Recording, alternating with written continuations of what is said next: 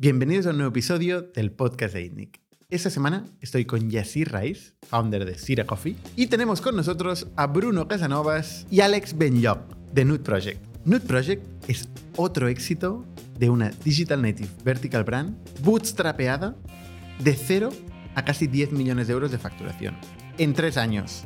Lo que hacen ellos es streetwear, moda urbana, y se dirigen a un público tan joven que yo nunca había oído hablar de ellos.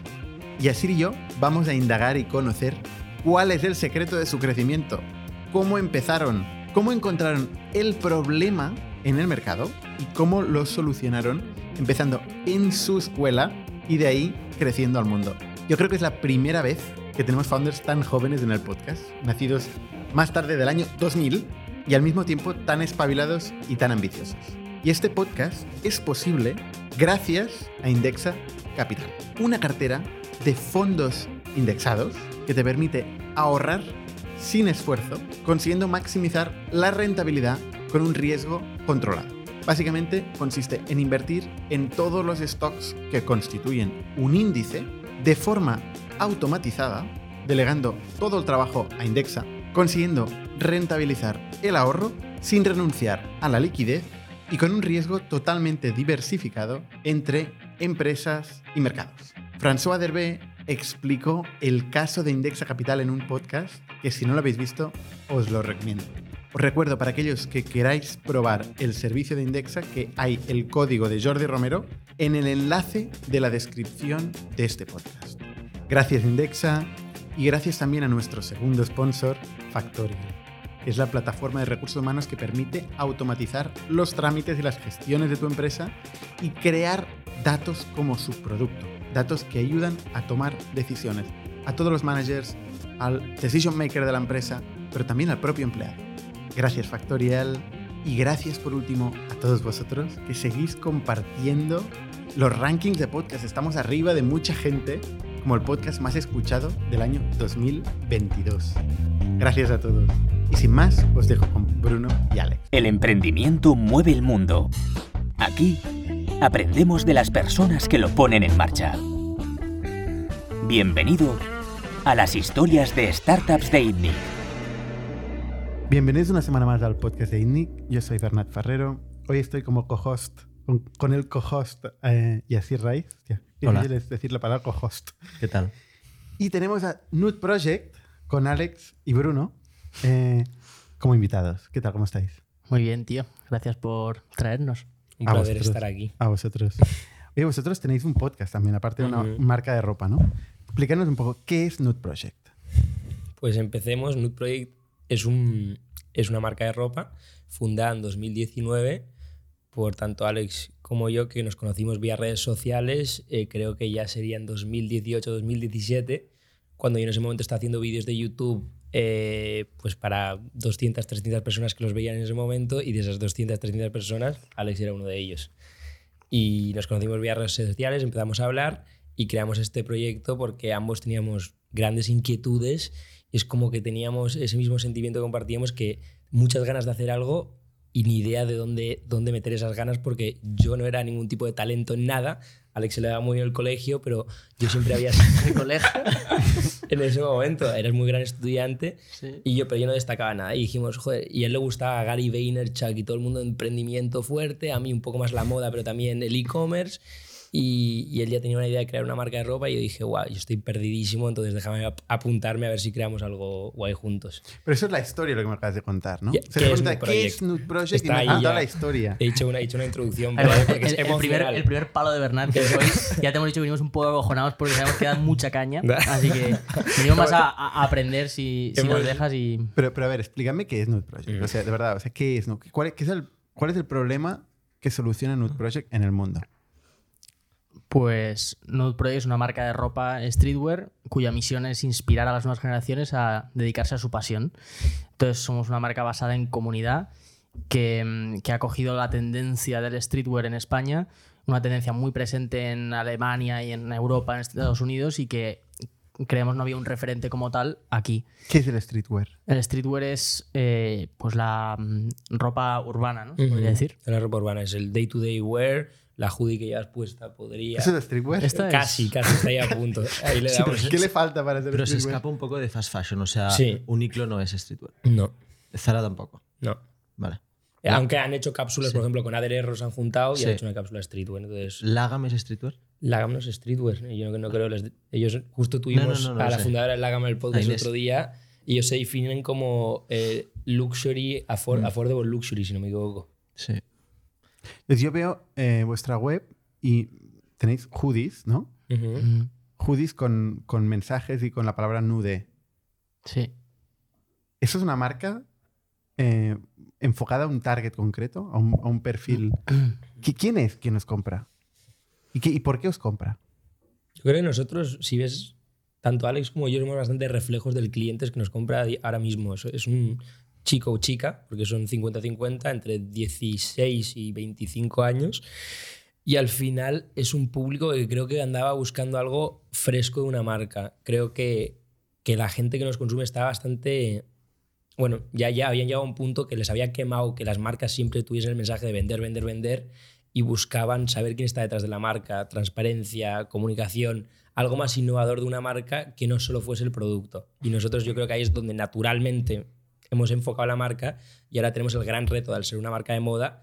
Como has dicho tú, hay mucha suera, hay mucha camiseta, pero tenemos el gran reto de crear el armario del producto porque como todos sabemos aquí, la moda es un mundo muy, muy difícil, es un mundo que, como bien dice la palabra, es transaccional, de que pasa, viene una moda, unas zapatillas, todo, y nosotros tenemos la misión de crear un producto atemporal que no solo sean camisetas sudaderas, porque al final te compras 5, 4, 6 sudaderas máximo en un año, y nosotros queríamos crear el armario entero para el cliente. O sea, cuando dices atemporales, no, hay, no seguís temporadas de cada seis meses, no hay colecciones que se va. O sea, porque antes, o sea, no sé si aún se sigue haciendo las. Incluso las marcas de streetwear se alineaban mucho a las Fashion Weeks. Entonces, cada seis meses, dependiendo si, si era eh, otoño-verano o si era Spring and Summer, pues iban cambiando. Lo vuestro no seguís eso.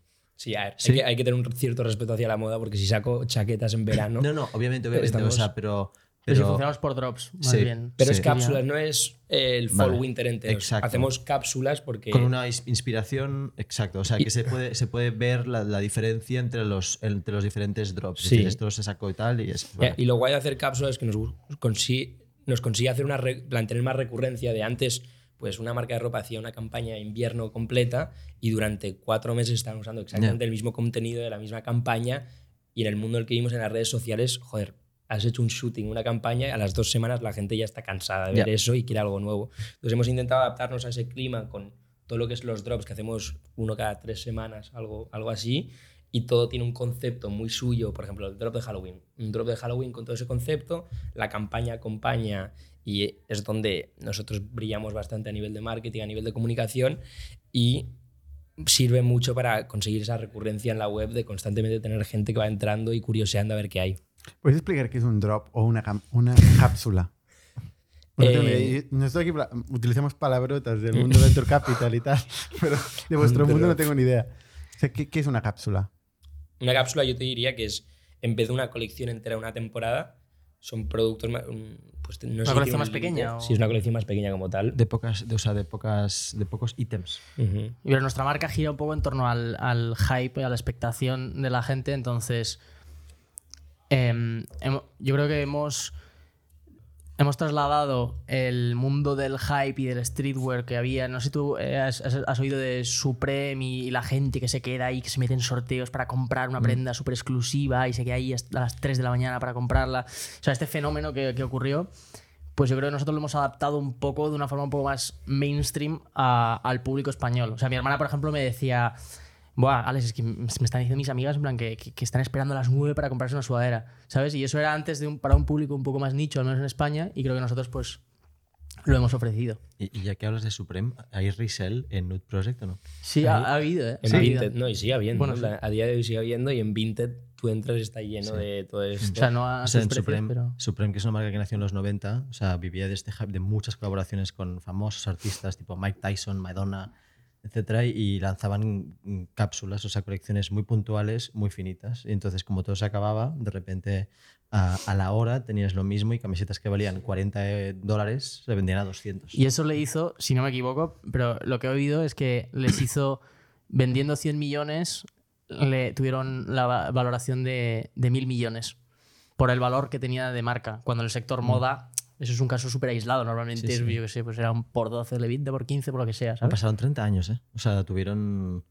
O sea, han pasado. O sea, al principio. Bueno, y los 10 primeros años era la marca de skaters puro y duro. O sea, la gente se peleaba, pero el que era súper mega nicho.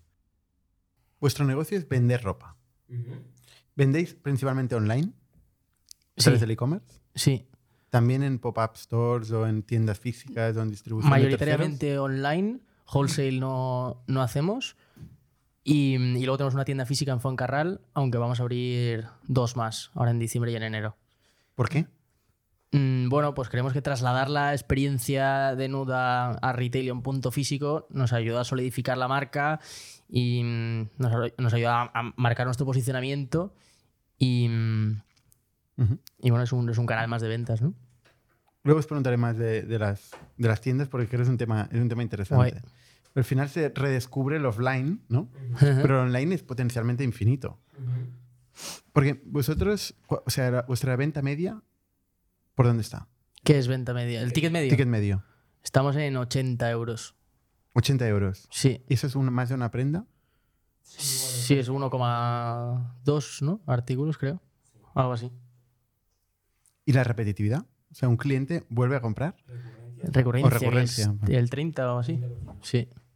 O sea, de, de cada cliente que compra, eh, un 30% vuelve a comprar. Sí.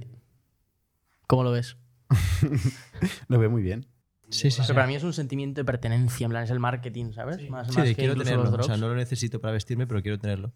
O sea, si fuera- nosotros sí. tampoco no venimos de ningún tipo de background de, de moda, ni, ni mucho menos, y nos hemos ido educando en el ámbito con el tiempo. O sea, realmente somos ambos perfiles súper marketingianos. O sea, lo que nos- más nos gusta es el, marketing, la distribución del contenido, el entender la psicología de la gente.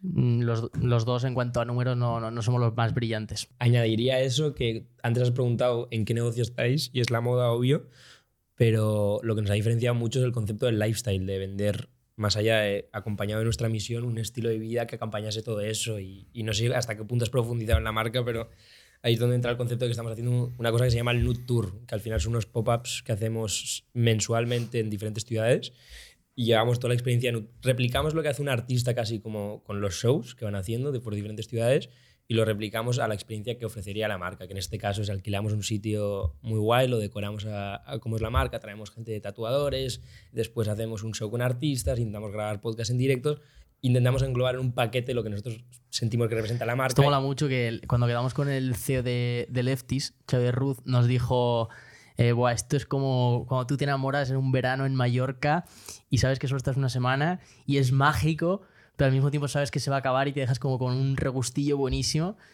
Pues eso es un poco lo que hacemos con los pop-ups. Que vamos a una ciudad, lo montamos todo, estamos dos días, la liamos parda y, y ya, y co- cogemos y nos vamos. Pero eso lo hacéis hoy. Cuando empezasteis no lo hacíais. Bueno, Eh, llevamos ya año y medio haciendo esto. Sí.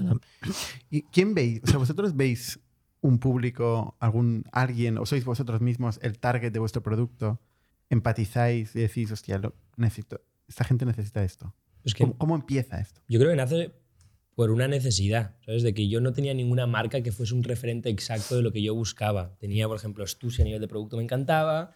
Y después me encantaba, por ejemplo, Snellways, que es un canal de YouTube americano, eh, también me encantaba. Y era- tenía diferentes referentes, pero no. Yo sentía que había una cosa que a mí me gustaría englobar en un paquete que combinaba tanto lifestyle como producto, que a día de hoy no existía exactamente en el mundo de moda que a mí me gustaba. Y O eso es lo que tú lo- intentamos ofrecer. te lo haces para ti.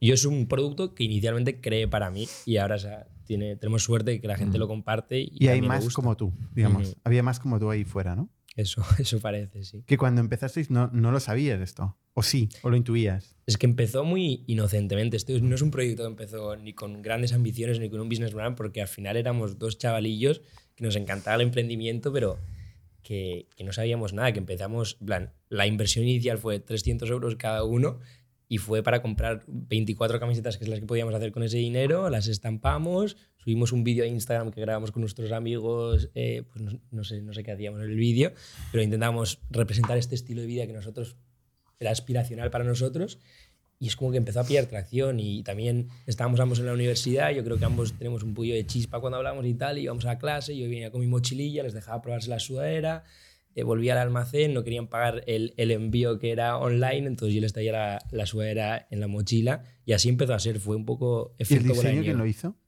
Pues los primeros entre ambos, yo mm. creo que diría. Aunque ahora Bruno está más encima de, de sí. del equipo de producto. Yo soy más el apasionado de la moda, por así decirlo, pero ¿Y qué ponían en este diseño? ¿De qué, era? ¿De qué era? Pues, pues mira, uno era una camiseta negra que ponía Daydreaming Saved My Life.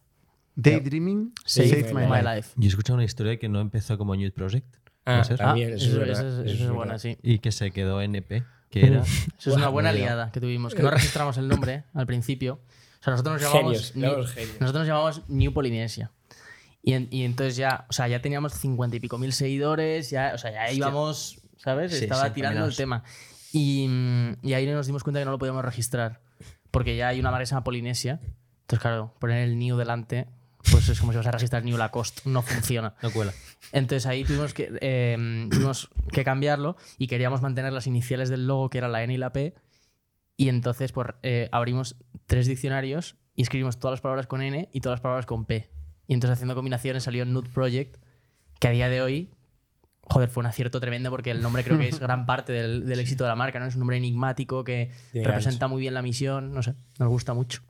Sí, y mola, bueno, y es duro porque, como vosotros sabéis, el registro de nombres de marcas, en plan, tarda seis meses en, en que te aprueben el nombre y te, tengas la marca. Entonces tuvimos seis meses donde la marca ya existía y era como que no podíamos usar ningún tipo de logo y nada en las prendas porque decimos, guau, es que no sabemos si se va a poder llamar Nude Project. Ah, fue un fue horrible, fue horrible. ¿Y, y esta primera vez que sacáis de la mochila las prendas y la gente se las prueba, ¿qué pasa ahí? Pues yo creo que empieza inocentemente, como cualquier chaval ahora que está empezando una marca de ropa, de quizás también teníamos un diseño que uf, se convirtió en un diseño ganador nuestro, que también era, yo creo que tuvo parte en, en Sí, ese pero- momento especial. O sea, con la pregunta querías ver como ese valor diferencial o, o por O sea, qué ¿qué, esa qué- pregunta. qué pasa? La gente dice, hostia, me mola. Claro, Eh, sí. Se lo dice la gente a otros. Pues mira, o eh, sea, lo, la, que, la llevan puesta todo el mundo en la universidad. Lo que decíamos que, que fue yo creo el, el punto di- diferencial fue el contenido, porque, o sea, Bruno venía de hacer sus vídeos en Bali eh, y surfear y tal, y, y- y, bueno, le gustaba el contenido y la fotografía, y yo más de lo mismo. Yo crecí en Burgos y, y yo pues tenía también esa inquietud emprendedora y entonces pues hacía vídeos para unos dentistas, hacía vídeos para una estación de esquí y, y entonces a raíz de esto pues naturalmente se nos daba bien el mundo del contenido. Entonces creo que supimos conectar con el público en ese sentido. Y Pero luego- las primeras teníais contenido ya. Sí. sea, Salimos la empezasteis con marca, el la sacamos contenido. con un claro, vídeo. con un vídeo, sí. Con un vídeo. Y antes éramos una cuenta de inspiración de que subíamos fotos que nos gustaban. En plan, Una cuenta de Instagram. sí. Sí. Y eso se lo pasabais a la gente. Bueno, Vosotros Bueno, mismos. el primer vídeo, el concepto boca a boca para nosotros ha sido extremadamente fuerte. Porque Porque, hoy tenéis 400 y pico mil Ujú. seguidores en Instagram, Qué ¿no? burrada. Pero claro, todo- esto lo quiere todo el mundo y por eso me interesa tanto cómo empieza esto. Ujú. O sea, los primeros matados que os compraron, ¿de dónde salen? pues, son, son nuestros colegas mucho. y nuestra familia y en plan, al final hemos tenido la suerte de tener gente que, que nos apoyaba en el proceso, de que en plan, le veían como O algo sea, el contenido, el contenido era- erais vosotros. Sí, el contenido éramos Alex y yo, en plan, las primeras, yo te diría que los primeros, el primer año, todo el contenido que hacíamos, Alex era el fotógrafo, que me acuerdo que tú hacías las fotos en el estudio, en los vídeos yo, yo era parte modelo, parte videógrafo también, editábamos los vídeos, todo. teníamos la suerte de tener el know-how de cómo poder hacer una campaña nosotros mismos, sin necesidad de ningún tipo de externo y nada. Él editaba vídeos, yo editaba, usaba Photoshop, etc. Y todo el contenido era in-house hasta que ya llegó un punto que empezamos a contratar a gente y externalizar cosas.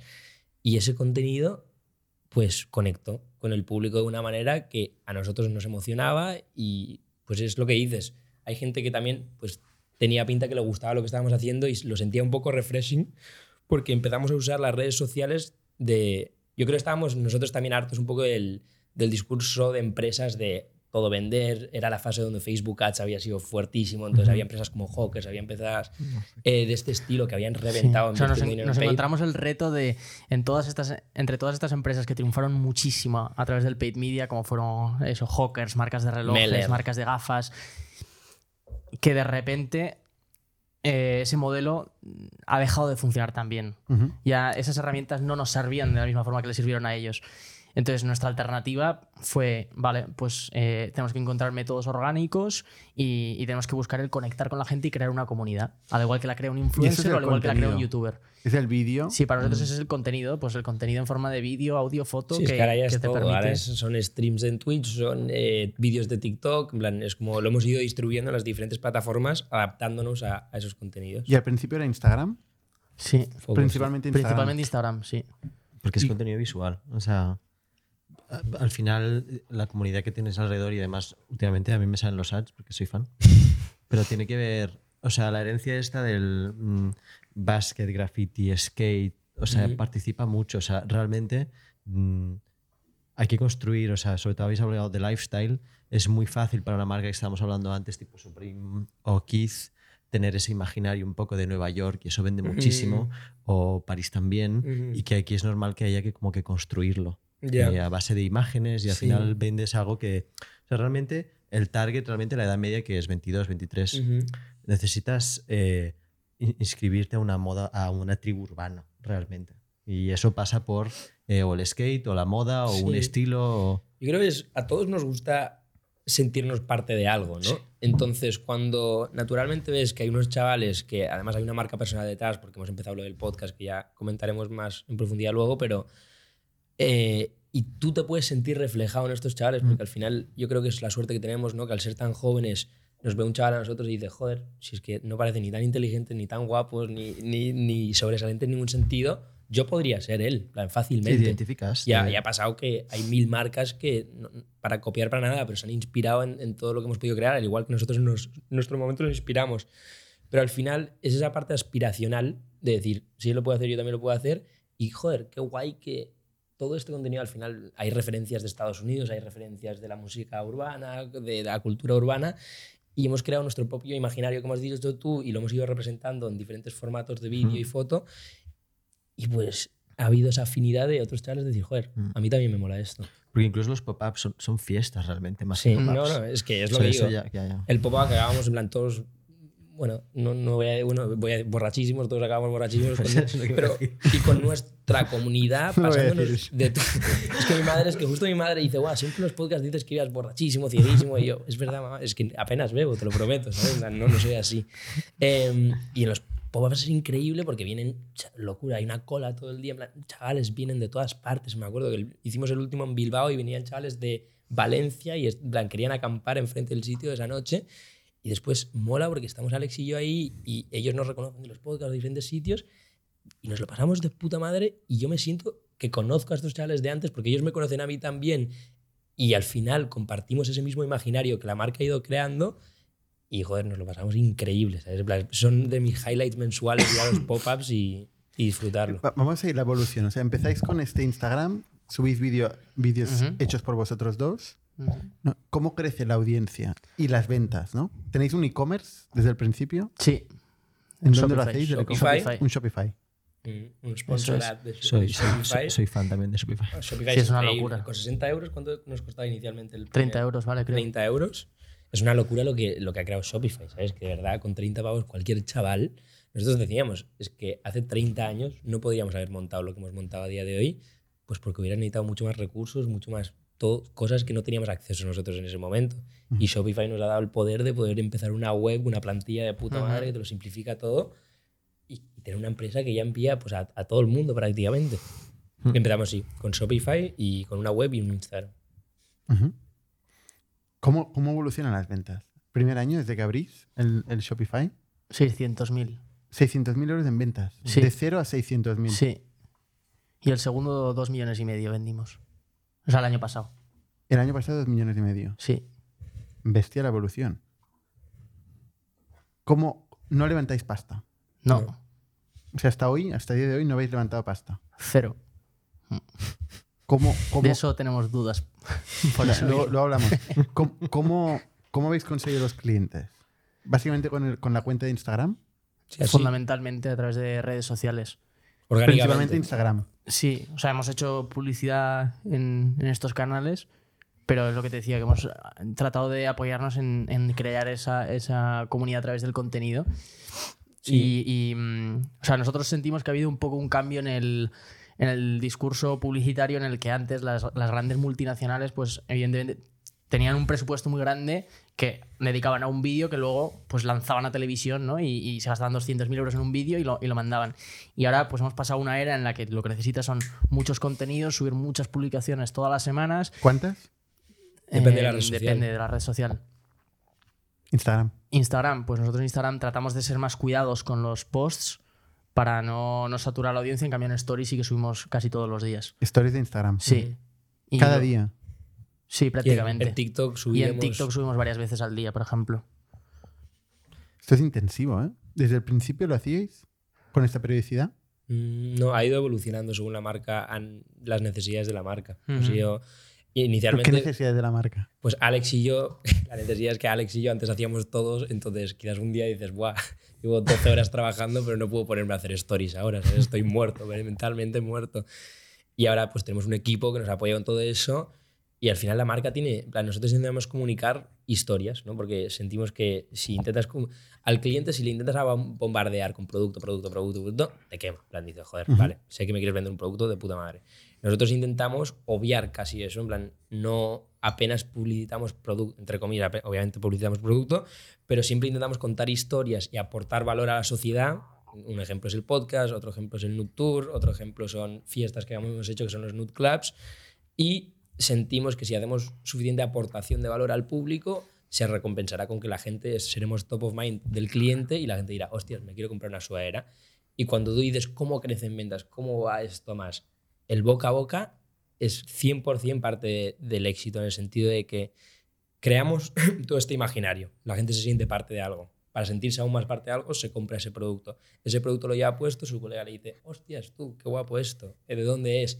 Y pues yo creo que el chaval le sale dentro, o al menos he visto alguna interacción que dice, Buah, tío, ¿cómo no conoces esto? Es de Nude Project, Mm. plan, son dos chavales que han empezado esta marca, tal.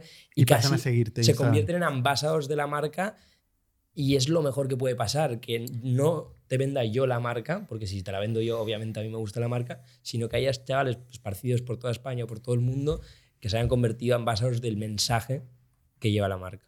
Pero el funnel es. O sea, el. el, el ¿Cómo es? El journey me salen todas las palabras en inglés. Desde que os conoce un cliente eh, que se lo dice a un amigo, oye, tal, Nudes, has oído hablar de Nude Project. Hasta que entonces, ¿qué pasa? ¿Os, os sigue eh, en Instagram? Es ¿Tiene que una, ya- una relación con vosotros en varias en stories, en tal, y luego acaba comprando? Pero hay algo que no mencionamos.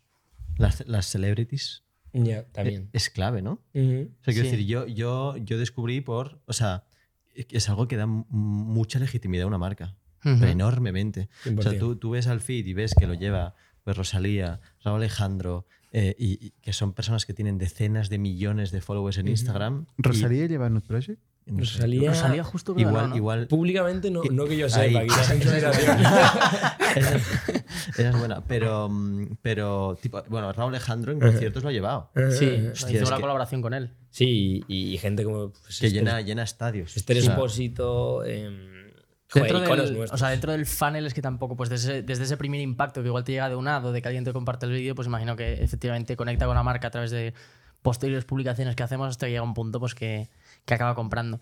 Y luego en cuanto a lo de los celebrities, pues hilando esto con lo que decía antes del contenido, ¿no? En el cambio que creemos que ha habido a la forma de hacer contenido, en el que ahora la gente busca marcas que sean honestas y, tenemos el reto de hacer todas estas publicaciones, ¿no? Pues eh, en el caso en el que conseguí, o sea, en el, en el momento en el que conseguimos la colaboración con Raúl Alejandro, por ejemplo, decidimos contar la historia tal cual ocurrió. Con un- creo que nos gastamos 400 euros en el vídeo. Y mm, porque nosotros, para nosotros lo que prima es el valor de la historia. Y la historia fue pues que eh, en lugar de ser Raúl el protagonista del vídeo, la protagonista fue Ana, una de nuestras trabajadoras, que eh, pues ella decidió ir a su hotel un día porque se puso en contacto con su manager y entonces fue a su hotel a darle ropa. Y contamos la historia de cómo Ana siempre había creído en el manifesting y que es la teoría esta de que si tú visualizas mucho tus objetivos, el universo te los puede acabar haciendo realidad. Y entonces la poníamos a ella pues haciendo yoga, tal, tal, tal, y contamos la historia de cómo le fue al hotel, le dio la ropa y luego al final acabó saliendo la, la colaboración. Y claro, esto la gente lo ve y dice, Dios, qué guay, ¿sabes? Sí, yo creo que no, no es tanto de "Buah, vamos a idolatrizar a, a esta gran celebrity, ¿no? que es lo que hacen la mayoría de las marcas, sino bajémosle a la tierra, no hagamos el gran budget video ni nada, sino que, casi la protagonista va a ser más Ana, nuestra empleada, es una persona completamente normal y, y casi de alguna manera también sentimos que baja a tierra a ese gran celebrity que es Raúl Alejandro que se le ve, guau, Y que ayuda en estrella. ventas. O sea, que se ponga una, una gorra vuestra. Ah, Raúl. Alejandro hace que. Eres la máxima credibilidad, en plan, cuando los famosos empiezan a llevar tu ropa, Nota- ¿Notáis picos de ventas, tipo sold outs? yo, yo te por digo- ítems, como la camiseta que se ha puesto él. Bueno, lo de Raúl Alejandro, cuando sacamos la colaboración con Raúl Alejandro, Hombre, sí, sí, pero, o- Esta fue muy heavy, pero. pero sin que fueran, sin que, sin que sean productos collabs. directamente que... Sí. De Pablo pues, Blanco la ha comprado o la pillado en un showroom, lo que sea, se lo ha puesto y dices, hostia, ¿qué ha Sí. pasado? A nivel de redes sí que se nota mucho el crecimiento, en plan, especialmente cuando te etiquetan, ¿no? cuando hay un direct link a la marca. Pero nunca, y sé que marcas lo han tenido, nosotros nunca hemos tenido, guau, esta persona se ha puesto esta prenda y Ya. de repente lo hemos agotado. No ha sido tan directo, no, no lo hemos sentido así al menos, pero, pero obviamente El, aporta. el primer año, el de los 600.000 euros, ¿hubo colaboraciones con celebrities? No. No. Bueno, y, me, y me encanta que Bernat está preguntando Roy y, y, cuándo facturación. y Estoy plan, intentando aquí. Comunidad. Y nosotros comunidad. No. Sí. No, es como muy orgánico, ¿no? O sea, no, no estáis ahí mirando la atribución, hostia, este canal me funciona más que el otro, ¿no? Estáis ahí Tío, en, vuestro, es que somos en un- vuestro mundo. Es que le suena chino nuestro No, modelo no, es que me parece de puta madre. O sea, Somos, somos mundos paralelos. eso, Claro. es, eso lo que significa es que habéis creado algo, ¿no? Por el, el- el que está compitiendo con el PPC, con el, ¿no? la última puja en Google Sí, de sí. cuánto vale una hoodie, de no sé qué, pues bien, obviamente... Sí, sabemos que eso existe y tenemos un equipo que, que, que también, en plan, no, no, no estamos todos ahí meditando en la oficina, ¿no? En plan, tenemos un equipo que trabaja en todo ello, obviamente, pero teníamos muy claro que el día que empezásemos a mirar las métricas al dedillo, la inversión a tienda al dedillo, era que algo no está yendo tan bien, porque cuando ya las cosas van un poco peor, tienes que mirar todo al dedillo. Y dijimos, "Ey, Sí, antes no, de llegar a ese justo Bruno, punto... es que no sé la última vez. ¿Cuándo es la última vez que te has mirado el business plan, tío? A ver, cabrón. ¿Pero tenéis business plan? La semana... Oye... No, hombre, pero, Oye, Ya, te estás pasando con nosotros. pero, pero ¿por qué os hace falta un business plan? Oye, ¿El es qué, una, el es qué? una gran pregunta. ¿Y plan, por qué, por qué habéis hecho un business plan? ¿Tú crees que no nos hace falta un business plan? Absolutamente que no. ¿Por qué no? Porque un business plan es para cuando lo quieres explicar a un tercero, ¿no? Joder, O sea, ¿no? ¿qué- Ah, haces ah, con- bueno, qué es ah, un igual he qué utilizado el plan? término. ¿Qué Bueno, es es un tu business plan de plan? negocio para ti, ¿no? Te puede servir. ¿Pero qué pone en tu business plan? Joder, Pues tío, pues la- esa es como una, una PNL. ¿Que es un Word o es un ¿Eh? Excel? Es un Excel. Es un Excel. Es un ¿Eso ya es un PowerPoint. error o qué? Es un- No, no, que no es raro. Es Ah, un vale, servicio vale, y has bueno. llegado. Ahora estáis- vais a llegar a 7 millones de euros este año. Sí. Porque lo he leído por ahí en las notas. Sí. O sea, Claro, el objetivo era se- 5 millones de euros. 600.000 euros, eh, 2 millones, 7 millones. No exactamente, pero el objetivo era 5 millones este año y vamos encaminados a duplicarlo. O sea, más, más cerca de 10. No nos queremos mojar, que todavía queremos que acabe el el año. Black Friday es... Es que nosotros somos No de- oye, no te- de- Claro, ahora. claro, claro. No nos Estamos gusta- ahora en Estamos en momento momento. clave. No nos gusta adelantarnos, en plan, nos gusta como una vez hemos cerrado el año, hey, hemos hecho esto. Queda un mes, ¿eh? ¿Eh? Queda un mes. Un mes Claro. fuerte. Diciembre es que para nosotros es uno de los meses más fuertes del año, por ejemplo. En la moda, especialmente cuando vendemos mucha suera, mucha prenda de invierno. ¿Vuestro business plan ponía eso? Ni de coña. El ¿El business plan ponía 5 a principios de año, es lo que decía Bruno, que... O sea, vuestro business plan ponía 600.000 euros, 2 millones. Ah, no, cinco- no, es que el primer año, el primer año sí No que había business business No plan. había business plan. Vale, bueno. Y el segundo, y el segundo yo me acuerdo me de- sorprendería la hostia. Y el segundo yo me acuerdo que Alex- con el business plan Alex y el vídeo. Alex quería contratar un financiero externo el segundo año y decía, guau, nos va a costar 400 euros al mes tenerlo externo. Y yo, guau, esto es una locura, en plan, como que necesitamos un financiero, ¿sabes? No, ¿Para qué? Por ¿Para 400 qué? euros, que es una pasta, ¿no? De, de 100. No, no, no, es una locura. ¿Dónde vamos a pagar Este tío 400 está euros por loco, un plan, financiero? Nos reunimos con ¿En él y qué digo, está "Guau, este pensando, tío sabes? nos 400 quiere robar. al mes. ¿Este qué hace? ¿Qué hace? es todo aire. Pasadme el contacto. Y no. Ya No, ha subido el fee, 400, ha subido el fee. Y, ese es el que os hizo el business plan. Sí, él nos ayudó. Os digo, ¿cómo vais sin business plan, no? Y dijo, guau, tío, qué números, pero en plan, estáis, estáis locos, en plan, ¿dónde, No, ¿dónde va el dinero y tal? Y Yo lo nosotros, entiendo "No". cuando ya empiezan a, a- a poner. Bueno, lo suyo también. No, pero entiendo en el sentido de que cuando ya lo son números, o sea, y pasas del millón de euros, dices, bueno, vamos a ser serios y, y vamos a, yo qué sé, vamos a abrir un extra a ver qué pasa. ¿El qué, el qué, el qué? Eh, ¿Qué, qué comentáis? Estamos cuchicheando. A ver, a ver qué te vamos a Aquí en preguntar. directo, en directo. Entonces, hacéis el business plan Ajá. em, que no, no ponía, o sea, el primer año no lo hicisteis, luego lo hicisteis el segundo año Mm. y habíais previsto 2 millones de euros y 5 millones de euros. No, a ver. Siempre Tío, ahora hemos- no pero me acuerdo de la versión in- inicial. Íbamos a- ajustando. Y, y cada vez más, en plan, estamos, como hemos hablado del el mundo de la moda, es un mundo que quemar una marca es muy fácil, que es un mundo muy delicado, que especialmente cuando estás más arriba, cuando estás vendiendo más, es casi cuando más eh, alerta tienes que estar eh, Si los cuanto más crecimientos tan estar, agresivos en nuestro mundo, es peligroso. ojo, Es muy ¿sabes? peligroso. Es muy peligroso. Entonces estamos ahora mismo, el foco absoluto, la- llegar a la facturación que hemos querido llegar y, y pasarlo es increíble, obviamente, porque al final son metas que te pones, pero el objetivo es el brand equity value y de verdad focalizarnos en crear la mejor marca posible. Y nosotros, por ejemplo, ahora tenemos un gran reto que es salir fuera. Nosotros en España ya hemos llegado a un punto que sentimos que podemos seguir creciendo, pero no queremos llegar a ese límite cuando ya no tengamos mercado que buscamos a ir fuera, sino que ya desde el principio queremos, hey, vale, ¿qué mercados posibles tenemos? ¿Qué mercados potenciales? ¿Qué competencia hay? ¿Y cómo hacemos que toda esta cultura que hemos implantado en España y que ha funcionado tan bien aquí, replicarlo en diferentes mercados y adaptarnos a su cultura? Entonces ese es el gran reto que nosotros tenemos de cara al año que viene, aunque es un reto que ya vendemos 35% fuera, entonces no, no es completamente virgen lo de vender en Europa, sino que obvia- en plan, nos hemos dado cuenta cada vez más, porque inicialmente el debate era cómo internacionalizamos, ¿no? cómo salimos fuera. ¿Hay un país estrella ah, después de España? Sí, sería Italia, Alemania es el segundo, luego Y Italia. Portugal. Hostia, Portugal. pero Portugal e Italia sentimos que culturalmente son, son muy afines, no somos el sur de España un poco.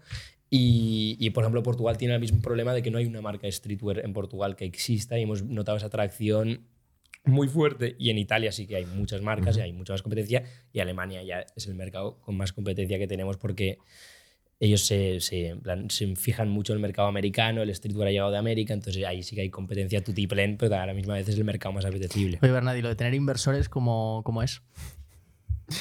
Ahora, ahora, ahora entremos en la parte corporativa, pero es que yo todavía estoy en la PNL. En la PNL. O sea, en el business plan atascados. ¿no? el business plan, estoy ahí. Yo cuando me encallo en algo hasta que no es ¿Pero qué, qué le ha pasado al business plan? retail. ¿Cómo conseguís eh, montar este, este circuito de working capital, ¿no? Con este crecimiento de comprar stock, Buah, un reto inver- tremendo. invertir en, en compras de, de- bueno, en, en comprar usuarios, porque invertís en marketing, ¿no? Ujú. O sea, no es solo vídeos, invertís también en, en marketing, ¿no? Sí.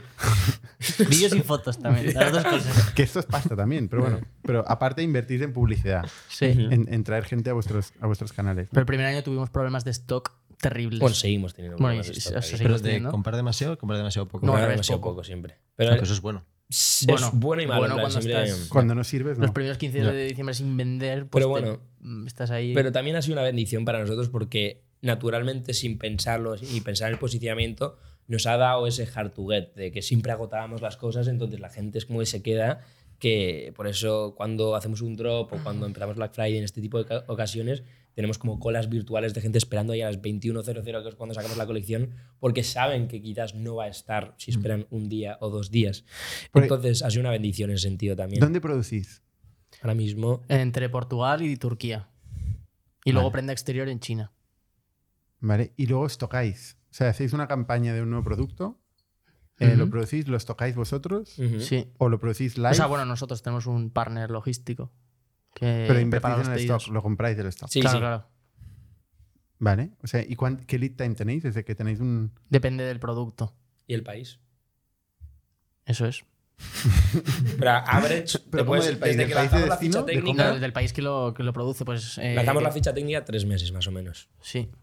Vale. Y prenda exterior, que es una locura, en plan, son las chaquetas y todo lo que hacemos, eso sí que son seis meses. Seis meses. Ujú. Y bueno, y, si, y si sabes hacerlo. No, que ya, ya. inicialmente nos pegamos unas hostias potentes. Estábamos sacando prenda exterior casi en enero, que ya ahí dices, "Buf, aquí me la como. ¿Cuáles eran la- las hostias? Eh, que pues saber cuándo sacar. Creo que encontrar ese punto, sweet point de saber cuándo sacar el producto ha sido para nosotros lo más difícil porque empiezas a hacer chaquetas, dices, vale, necesito más o menos cinco meses, pero vale, mi proveedor eh, me está prestando muy poca atención porque le estoy pidiendo 200 unidades inicialmente cuando ellos están acostumbrados a hacer 1000, 2000, 3000. Y pues es ese reto de estar batallando todo el puto día por el teléfono, de por favor que me llegue, te pago el aéreo, no te pago el aéreo. Y eso es lo más difícil porque la moda es, un, es de momento, ¿sabes? Es- si no metes el producto adecuado en el momento adecuado, te lo comes, te lo comes, porque chaquetas en enero y febrero no vas a vender y, y bañadores en, en septiembre tampoco. Entonces, pues eso es muy tricky, es muy temporal. ¿Qué habéis hecho con estos productos que no, que nos, no rotan? Tenemos la suerte. Tenemos muy poco sobrante. Sí. ¿Sí? Sí. Eso es la hostia en moda. Pero sí. porque el crecimiento ha sido tan, tan rápido, pero es muy normal en la moda. El mayor problema es el sobrante. El sobrante de stock que Inditexes y tal tienen Claro. que hacer rebajas extremadamente agresivas para poder sacárselo de encima. ¿Y hacéis rebajas, ofertas? Solamente Black? Friday. Solamente Black Friday. Sí. Queremos proteger mucho la marca en este sentido. Al final, que, que ese cliente, que esa parte de la comunidad que se compre nuestro producto, no sienta que va a estar rebajado la semana siguiente, sino que es un producto que vale lo que vale y que nunca va a estar rebajado, excepto en Black Friday, el momento especial del año. Tenéis mucho catálogo, ¿eh? ¿No? Pues justo un falta. reto que tenemos es, ¿Incrementarlo más? sobre todo en ciertas categorías. O sea, somos una marca que a día de hoy vende mayoritariamente sudaderas y camisetas y quere- queremos pues, poder ofrecer una, una buena sección de prenda exterior, eh, de partes de abajo, pantalones, etcétera. Ujú. Vale. ¿Y el primer año, el año de los 600.000 euros, ganasteis pasta? El, el- Hemos sido rentables desde el, die- desde el año 1. Bern- Bernardo ha dicho, wow, hoy quiero que sea una conversación tal. Y está arrafado con las preguntas. No, pero me encanta, ¿eh? Es que tengo que hacerme la foto de vuestro negocio. O sea, de verdad que la parte de, de adquisición me parece increíble. Además, aquí nos vienen muchos emprendedores que quieren arrancar una marca, ¿no? Y igual todavía no tienen, tienen apenas pedidos y están, haciendo, están levantando pasta. ¿no? Y dicen, claro, ¿cómo voy a invertir en publicidad y en clientes sin pasta? ¿no? Y luego marcas como vosotros demostráis ¿no? que podéis captar una base de clientes brutal sin apenas pasta, ¿no? Con 30 euros de un Shopify. Eso es. 300 euros que invertisteis de Sí, Amazon. algo más, poco a poco vas Algo invirtiendo más, más. algo más habéis invertido. ¿Cuánto habéis invertido en total? Es- ¿Eso cómo se puede medir? O sea, inicialmente 300 euros cada uno, pero ahora ver. mismo... O sea, en total habéis invertido 300 euros y ya está. no, Alex y yo, yo me acuerdo. Pero eh, luego no hemos metido más, ¿no? Bueno, tío, nuestra banca. Yo me acuerdo el primer Black Friday, tú y yo estábamos sacando dinero en nuestros bolsillos literalmente porque no llegábamos a la Ah. A pagar producción. la producción, Tuvimos sí. que preguntarle a nuestro amigo que estaba viviendo con nosotros en ese momento si nos dejaba 2.000 euros. Y él dice, hostias, ¿qué? Y digo, te lo, te lo juro, tío, que te lo pago en una semana, que es el Black Friday, que necesito esto. Y sí, pero Alex y yo habríamos ahorrado poco dinero, pero de los vídeos que tú habías hecho y, y yo de una marca de ropa que había tenido previamente que no, no, no fue del todo bien, y pues tendríamos creo que ahorrado 2.000, 2.500 euros cada uno, que, que fue toda, toda la marca. Sí, pero más de 1000 euros te juro que yo creo que no metimos. No, Algo algo, del estilo. Algo del estilo. Y al final, la moda, aunque no lo parezca, es un mundo muy cíclico de que vas reinvirtiendo, vendes el stock, especialmente nosotros que hacíamos estos drops, se vendía la mayoría en el drop y vuelves a tener dinero. Es un, es un business de cash flow que va volviendo dinero, no es como quizás estas empresas muy IT como la vuestra, que inicialmente es una mega inversión, hasta que después empiezas a ver retorno, quizás son años. Pero aún así son empresas de en plan, blitzscaling, ¿no? De mega crecimiento y que aunque no sean rentables hasta el año 5, año 6, son proyectos increíbles. En la moda yo creo que se puede crear un modelo sostenible que funcione.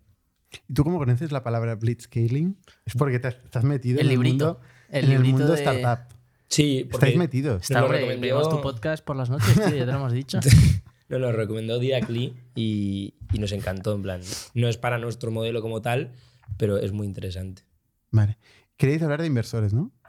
Bueno, te queríamos preguntar ¿Por, que cómo por es. qué, qué- por qué queréis hablar de inversores? Porque, Porque- hasta ahora os ha ido de puta madre sin inversores. Precisamente por eso. Saber si nos interesa o no y nunca es malo conocer, ¿no? Y aprender. Pero este año vais a hacer 7 millones de euros eh, y vais a ganar dinero. Sí. ¿Y empezáis a tener un, un margen interesante o no? ¿En Un qué sentido? EBITDA- Bueno, Ah. como el, sí, Sí, el estándar de en el mundo la- de la moda. El estándar de EBITDA. ¿No? El mundo de la moda, bueno, por ¿Cuál lo es que el han estándar? dicho, ¿Cuál es el así, estándar? 15 o un 17. Es el estándar de la moda. Bueno, mira, yo le pregunté al CFO de una de las empresas del grupo Inditex cuando fuimos de visita a esta y me dijo, el estándar del grupo está entre 15 y 17. Y yo tengo esa referencia Bueno, es de, de su modelo. Que. Es muy buen modelo, su Sí. modelo. ¿eh? que tampoco es el nuestro. No lo sé, quizá debería preguntar más a ver qué objetivo deberíamos tener. Pues si, no- si no Y, y vosotros estáis en el 15. O sea, sobre Eh, el- en el bueno, estándar. estamos Ah, pero sí. rondando esos números. Rondando, uy, uy. ¿Y tú, Bernat, en qué? eh, ¿En qué estoy? eh, Yo Levita lo llevo fatal. negativo. Fatal. Levita es terrible. Del, del software. Sí, que es, como que es terrible. A ver, nosotros invertimos eh, una cantidad ingente de dinero en captar un cliente. Ujú. Ya Pero ese cliente que captáis se queda ya idealmente se queda para siempre. para siempre. Como si. Ese es nuestro pitch. Ajá. No, y es así, es así. Nosotros tenemos un char muy bajo. En general, es que venimos de un- o sea, hacemos mundos muy diferentes. ¿eh? Eh, nosotros hacemos un software de gestión. Si tú imagínate que ahora tú eh, cargas todos tus empleados, todos tus pedidos, ¿no? todas tus transacciones, todo tu histórico en un software. No vas a estar cambiando cada seis, cada seis meses. ¿no? No, total. Entonces, nuestro modelo ya es un modelo de largo plazo. Entonces, eso hace que captar un cliente eh, pues es competido, porque hay otra gente que también invierte en eso. Entonces, eh, ¿Y cuánto, o sea, cuántos gastéis en, en captar al cliente? En plan, ¿qué métrica tenéis? En plan, eh, porque había una que era, me acuerdo, fue en igual fue en este podcast con Holded, ¿hicisteis uno aquí o no? No. ¿No? Ah, pues no sé dónde lo habré escuchado, pero, o sea, respecto, al, a, lo que te, respecto a lo que te paga el, el cliente en un año, en plan, ¿tenéis alguna métrica que mida esto? Sí, ahora luego te lo preguntaré a ti. Pero eh, nosotros invertimos el primer año de, El primer de año. ingresos de un cliente Vale, vale, vale. Es que es lo que había en su captación. Bueno, pero esto es nuestro criterio. Es, Ya, un- ya, es ya. arbitrario, ¿eh? Sí, sí, sí. Es un poco qué, qué agresividad financiera quieres tener en tu go-to-market, ¿no? ¿Vosotros cuánto invertís en captar a un cliente? No lo sé. ¿Cómo que no lo sabes? Te lo calculo No. rápido, ¿eh? ¿El qué? Pues, o sea, pues va variando. Em, ¿Cuánto invertís al mes? pero que tendremos. eh, tendremos un CPA de mm, 8 euros, 10 euros. 10 euros del CPA. 8 euros, sí. Contando el blended, o sea, contando tal. Luego dentro de cada plataforma, pues es más. Igual Compra Facebook, medio 25. 80, has dicho. Sí. Margen medio, ¿Margen de qué? margen, Margen bruto. bruto. ¿Margen bruto? ¿Eso se puede decir o no? Hombre, claro. Aquí, Sí, hay que venir a contar, claro. aquí hay que venir a contar la PNL, ¿eh? Se puede, se puede. se Es que puede, las sí. dos la desgranan en un momento. tío. Claro, bueno, a ver, en, esta es dramática, tío. Esto es un dato muy privado. yo- ¿Pero por qué? O sea, cuando no lo dices es porque no es muy bueno. Normalmente ¿sí? la gente dice, ay, Ah, mira, esto no no, lo quiero ¿cómo contar. lo Los de, los de minimalism Eso- dicen todo, ¿eh? ¿el qué, el qué? Los de minimalism que yo conozco a Pepe lo dicen todo. Yo, yo lo diría. Tú dirías, ¿no? Madre Es el Shark Tank, tú. Nuevo Shark Tank. No, pero tenemos. Por encima del 60 y por debajo del 80. Entre el 60 y el 80 de margen bruto. Sí. Y, y has dicho un CPA de, de 10, de 10 euros. Sí. 8 euros. 8 euros. Ahora en Black Friday, Ahora en Black Friday 2 ¿Qué- euros. que es de donde se produce realmente la mayoría de ventas del año, ¿no? Sí, bueno, a Sí. ver, no, a ver, no la mayoría, pero sí. Un 30%. No lo sé. Mm, Que si no somos de números, Bernat. No, no, no creo que llegue. Bueno, ganáis dinero en una, una primera venta. La primera venta que hace un cliente, ganáis dinero. O sea, el margen de contribución, restando el coste de producción y restando el coste de adquisición, es positivo. Sí. Sí. El objetivo de margen de contribución es el 40%. Esto está de puta madre. ¿Sí? O sea, escalar esto, hostia. escalar esto con estos márgenes no es fácil. No. El problema es ir metiendo clientes cada vez más lejos de vuestro segmento fan. ¿No? O sea, por ejemplo, si vais a captar, como decís antes, ¿no? clientes que están buscando hoodies, pues ahí el, el- el margen es mucho peor. Entonces, la pregunta si vais, a, si vais a ver un inversor es, ¿hasta dónde podéis llevar, cómo podéis escalar esta masa de fans que os sigue a través de contenido, eh, que se enamora de vosotros, compran un 30% de repetitividad? ¿Cómo podemos escalarla, dices? ¿no? Sí, ¿hasta dónde puede llegar? ¿Cuánta gente hay ahí fuera? ¿Y cómo puedes llegar a ellos sin tener que recurrir a lo mismo que hacen otras marcas, que es competir en el marketplace de, de Google Yo, a, a PPC? para nosotros, y, y creo que va a seguir siendo el foco, ¿no? Si el foco desde un principio ha sido la comunidad, y yo creo que a cualquier inversor o cualquier persona que pueda estar interesada en el negocio puede ver que eh, somos un negocio rentable, somos un negocio que estamos teniendo un crecimiento muy rápido y que a nivel de redes sociales, por ejemplo, joder, somos la marca, creo, me atrevería a decir, en España con más engagement a nivel de redes sociales. Entonces, ahí está claro que hay algo especial que va más allá de un ROI o de, de un número directo, sino de que el- lo que estamos haciendo y el contenido que estamos haciendo está conectando con una cantidad de gente que está decidiendo engage con las publicaciones, con los TikToks, con el podcast. Y más allá de eso, joder, pues por ejemplo, la, el primer, la primera tienda física que hemos creado en, en Madrid, en Fuencarral, pues una locura que abrimos en mayo. Mayo, ¿no? Y desde entonces, todas las tardes eh, hay una cola de, en plan, pues los sábados y los viernes, por ejemplo, hay una cola de dos horas y media para entrar en la tienda sin haber ningún tipo de drop ni nada especial. Entonces, es un intangible que es que la gente siente algo hacia la marca y, y es algo muy potente. Y yo creo que si eso lo conseguimos trasladar a los diferentes países que hay en Europa, porque eso será el principal objetivo inicial, ya que a nivel logístico es bastante simple, hay algo muy interesante por delante y tenemos referentes que lo han hecho en sus diferentes casos y no hay un referente específico porque sí que creo que estamos innovando en ciertos temas de cómo hemos juntado el lifestyle con la ropa, pero sí que hay marcas de ropa que se han conseguido expandir y, y que el mensaje conecte tan bien con diferentes culturas, es, hay mucho margen de, de mejora y mucho margen de crecimiento. ¿Por qué queréis expandir? ¿Por qué salir de España? Porque en- a diferencia de, mm, de otras marcas, por ejemplo, Scalpers, Conoces Scalpers, ¿no? Sí. Pues ellos venden desde los 4 años hasta los 80, prácticamente. Venden todo tipo de categorías.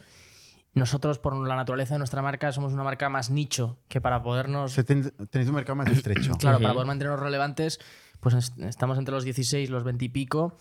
Y, y con eso no podemos a- llegar a, a las cifras que nos gustaría. Entonces tenemos claro que tenemos que salir a otros países. ¿Tenéis, en, ¿Tenéis claro cuánto, cuál es el tope en, es- en España?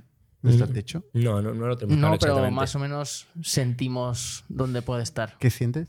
Siento, siento No, que pero- Bernat me está intentando joder con esta pregunta. no, No. eh, pues, hostia, si este año tenemos. ¿Cuánto? Imagínate, tenemos 5 millones de visitantes a la, a la web. Pues si de ahí saco los que son españoles y miro la gente que hay en España de esa edad, o tan sencillamente como ir por la calle y, y- y veo las sudaderas que me encuentro, pues eh, sé que la marca es, es- es- o sea, es- es muy conocida en España y, y eso hay que vigilarlo. o sea, ¿Veis eso- muchas sudaderas vuestras Sí. por España? ¿Por Yo la calle? Sí, yo me acuerdo la primera vez cuando vi una sudadera. sí en que plan, fue eso, fue, mágica. eso fue completamente mágico. De había tenido un día de estos de emprendimiento duros, de que llegas a casa y dices, "Buah, odio todo.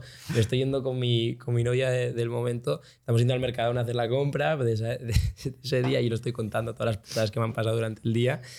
Y me acuerdo que se sintió como que Dios iluminó el Mercadona y había un chaval con una sudadera nuestra Y era él. No, no. No, y fui y le toqué el hombro y le dije, tío, plan, guau, y esta marca, qué guapa. Y dijo, me reconoció y dijo, hostias, qué guay. Me acuerdo, fue mágico, fue Te completamente mágico además, ¿eh? el momento. Y ahora, joder, sí que tenemos la suerte de ver muchas sueras por la calle, que a la misma vez yo, plan, aunque mola mucho, por dentro es, buf, cuidado, que se está empezando a ver mucho tu producto, tu producto a día de hoy es muy vistoso, entonces todo lo que te ha aportado un inicio a darte a conocer, cuando empiezas a ver algo mucho repetidamente, esa misma sudadera, esto, a la gente le quema porque ¿Se te preocupa que se vea demasiado? sí. Hostia. Y, y yo creo que es la moda se diferencia mucho lo- al resto de mercados en ese sentido, de que, que se vea mucho, que lo lleve todo el mundo. En plan, por ejemplo, un modelo como Vicio, Vicio, cuanto más hamburguesas venda, mejor, ¿sabes? Increíble.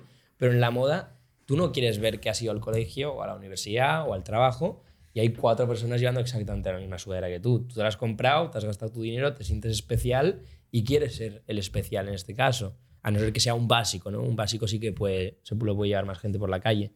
Pero ese es el peligro del mundo de la moda y, por ejemplo, por eso muchos referentes nuestros se han mantenido nicho, pero han sido nichos en diferentes mercados y si eres nicho en suficientes mercados, joder, puedes crear un negocio muy sólido, muy grande. Pero curioso, con 5 millones de euros ya satures.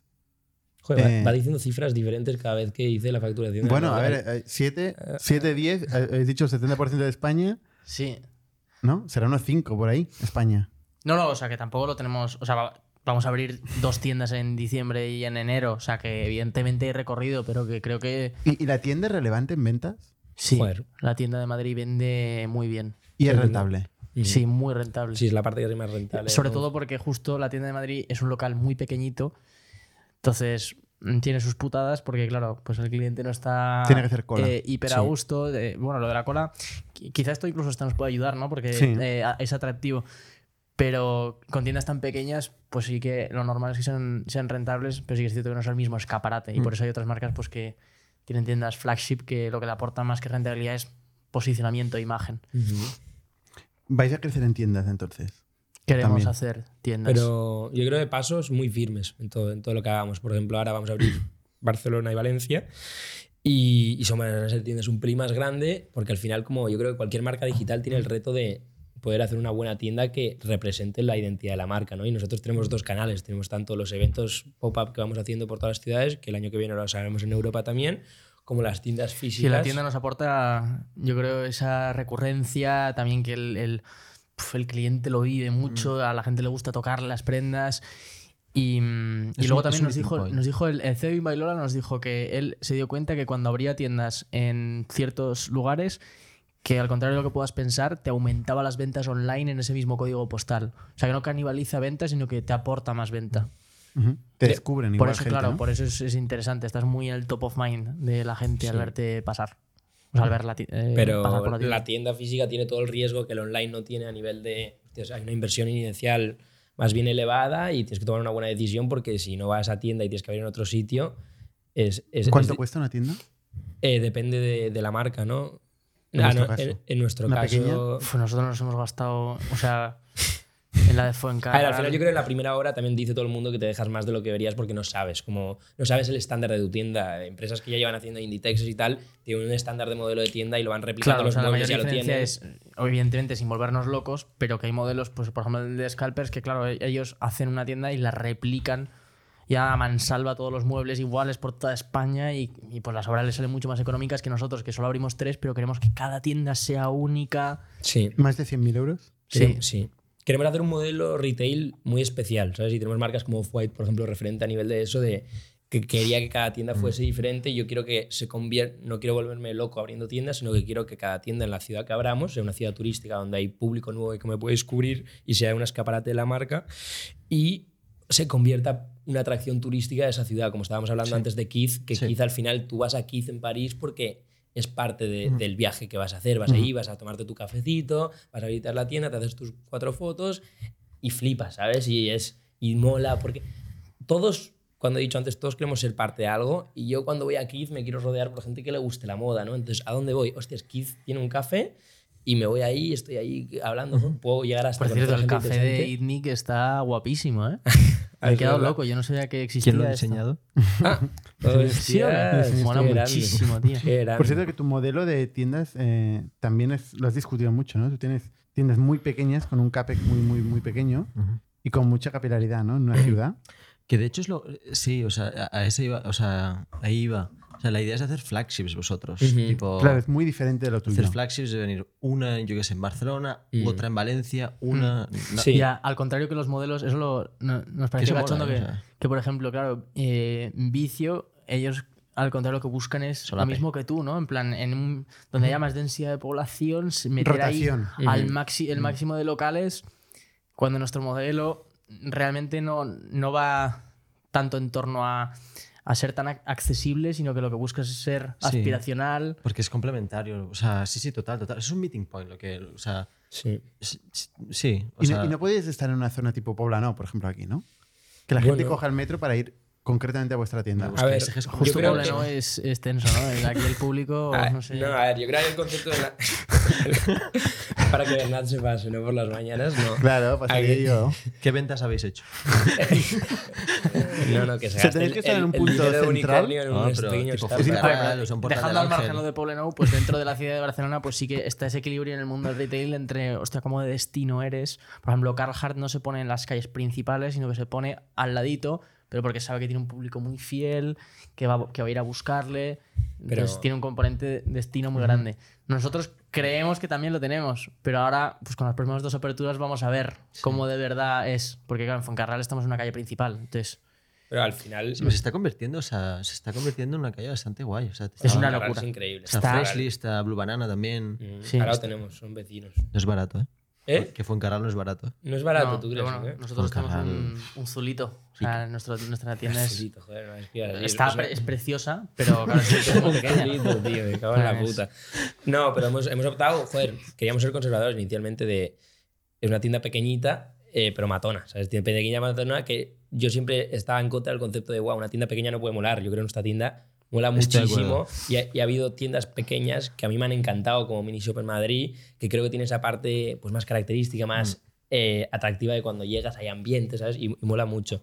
Y crear meeting points y, y no volverse muy locos con las aperturas porque para mantener esa esencia que hemos tenido online del hard to get, de, de lo especial, de, de que se sienta cool cuando vas, si somos tan accesibles de que en Burgos o en cualquier ciudad puedes salir y comprar Nude Project, creo que perdemos. En Burgos no, no, no vais a abrir. A ver, en Burgos, cuidado por la historia, Claro. puede llegar a tener sentido. Puede No, llegar a tener no, no, sentido, pero no sería el foco No te haría principal. ilusión. ¿El qué? No te haría A ilusión mejor, tener una mejor tienda en Burgos. París o en Berlín que en No, pero un pop-up en Burgos, por ejemplo, sí que estaría muy guay, tío. Lo reventamos, tío, lo reventamos. Eso molaría. No, héroe, héroe de su ciudad, es cierto. Oye, ¿y, y internacional cómo lo, cómo lo hacéis? Por el vídeo y el contenido, el pop-up, todo, Todo- el todo celebrity, todo, todo esto. todo el, Celebrity. el playbook. Pero yo ¿Lo podéis que hacer igual en, en- en Italia? Va a ser un reto. Desde el principio hemos comunicado siempre en inglés, mayoritariamente, en las- en- al menos en Instagram. Ahora con el YouTube, en YouTube con el podcast, eh, es, es uno de los retos que tenemos.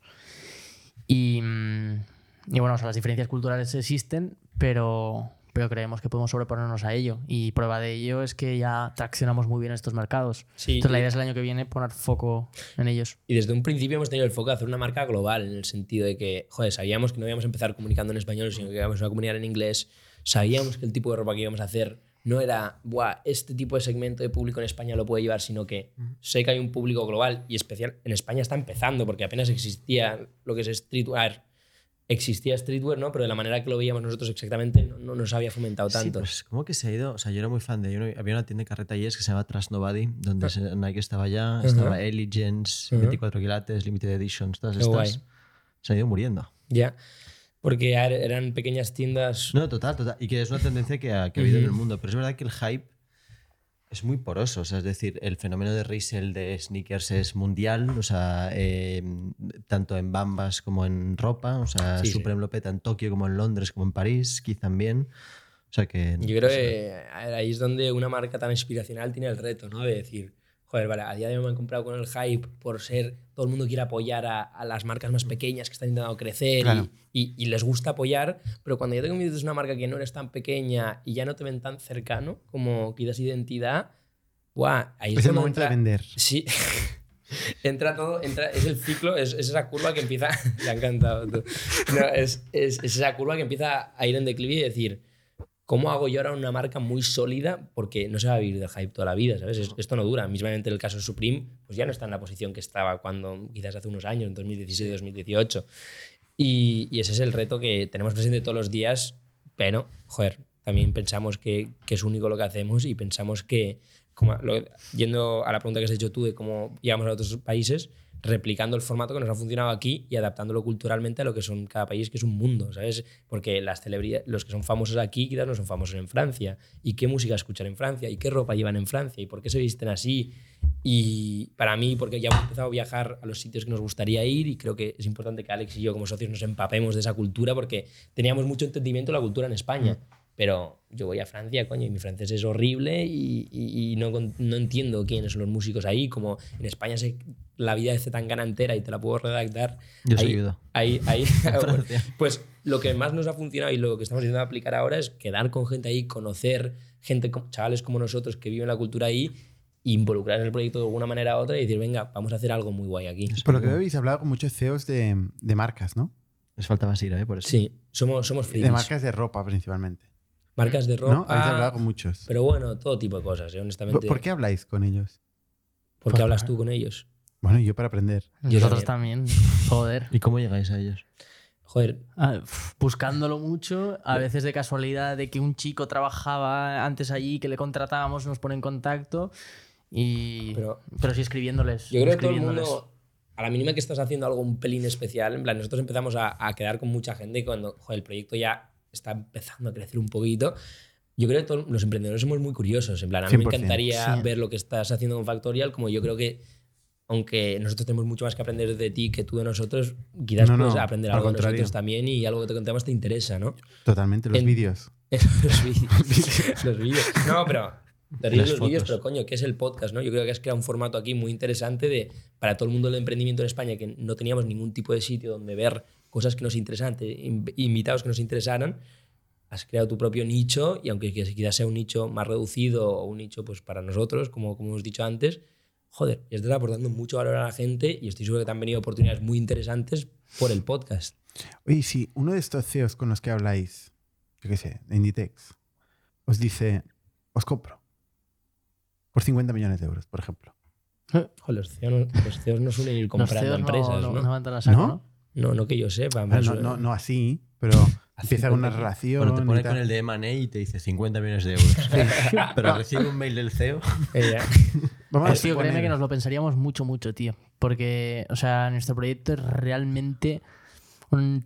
O sea, el componente de la pasión está ultra presente y desde el inicio ha sido así. O sea, estamos enamorados de lo que hacemos. Y Os yo creo quedar. mucho en ello y, y yo perdería un poco mi, mi norte en ese sentido. Joder. Entonces, Completamente. Es que, que, que en plan, Alex y yo nos lo hemos preguntado, ¿no? Cuando O sea, se ha imagina- llegado. ganaríais 25 millones de euros cada uno en vuestra cuenta bancaria. Sí, sí, pero el debate ya es, pero gano Sería- 25 millones de euros y ¿qué hago con mi vida? ¿sabes? En plan, yo, yo soy ese debate, ¿no? Hemos creado una paraguas de Nut Project que yo tenía una pasión en la vida, pero no, no era una pasión. No quería ser cantante, no quería ser videógrafo, que, quería mezclar un poco todo, ¿no? Y hemos creado un proyecto que es un vehículo para mezclar todas estas cosas y poderlo hacerlo todo bajo un paraguas. Y O me sea, es da un la estilo vida. de vida principalmente para vosotros dos. Sí, yo creo que Primero para vosotros y luego para la gente, ¿no? Y como y Completamente. aspiracionalmente, ¿no? Y es, buah, mañana nos quedamos sin esto. ¿Qué hago, tío? ¿Qué, qué, en qué momento qué hago? Pero obviamente nunca digas nunca y, y quién sabe que en la posición en la que estamos en 3, 4 o 5 años que, que, pudiese pasar una cifra descabellada y que digamos, joder, ya es una ¿Venderías tu oportunidad. 15% de Factorial por 70 millones? No, ¿100? no puedo. Ahí va. Hay, hay contratos ahí. Es que esta es la ¿Estás diferencia. bloqueado? Esa es la diferencia. Vosotros podéis hacer lo que os dé la gana. Y eso es lo Sí. bueno de no tener inversores. Eso es. O sea, tú ahora vendes por 50 millones de euros, 100 millones de euros y no tienes que dar explicaciones a nadie. Y, Tú literalmente no puedes vender. Puedes seguir trabajando, ¿eh?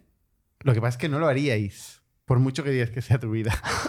No, la cosa es que yo- en nuestro caso creo que sí que tendríamos que seguir trabajando puramente por cuando una marca, nosotros lo potente que es tener marcas personales es que empuja muchísimo a la marca y yo creo que aporta muchísimo valor, pero a la vez te ata mucho a la marca porque si das un inversor a mí me dice, hey, vale, te puedo llegar a comprar, pero quédate Yo creo trabajando os- tres años porque Os destrozaría la vida.